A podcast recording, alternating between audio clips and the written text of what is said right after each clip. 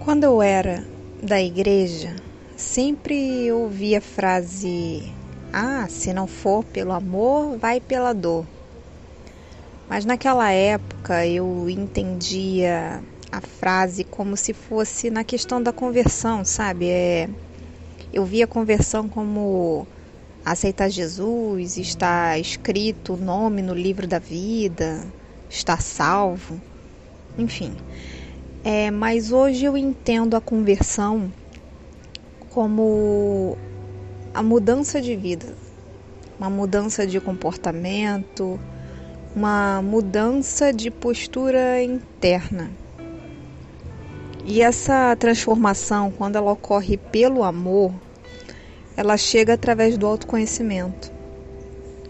Começamos a perceber nosso jeito de ser, questionamos a nossa forma de pensar sobre as coisas e trazemos à luz é, racional as nossas emoções, entendendo até mesmo por que sentimos certo tipos de coisas.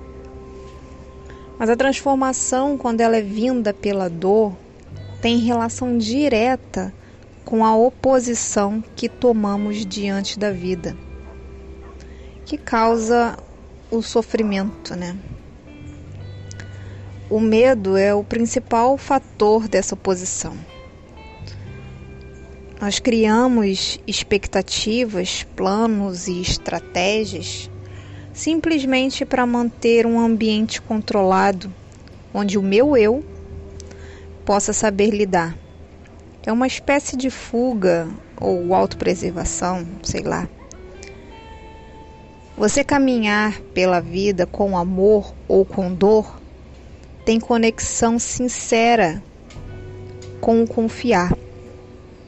E essa confiança requer uma compreensão soberana, onde as variáveis da vida obtêm apenas uma finalidade, independente do resultado.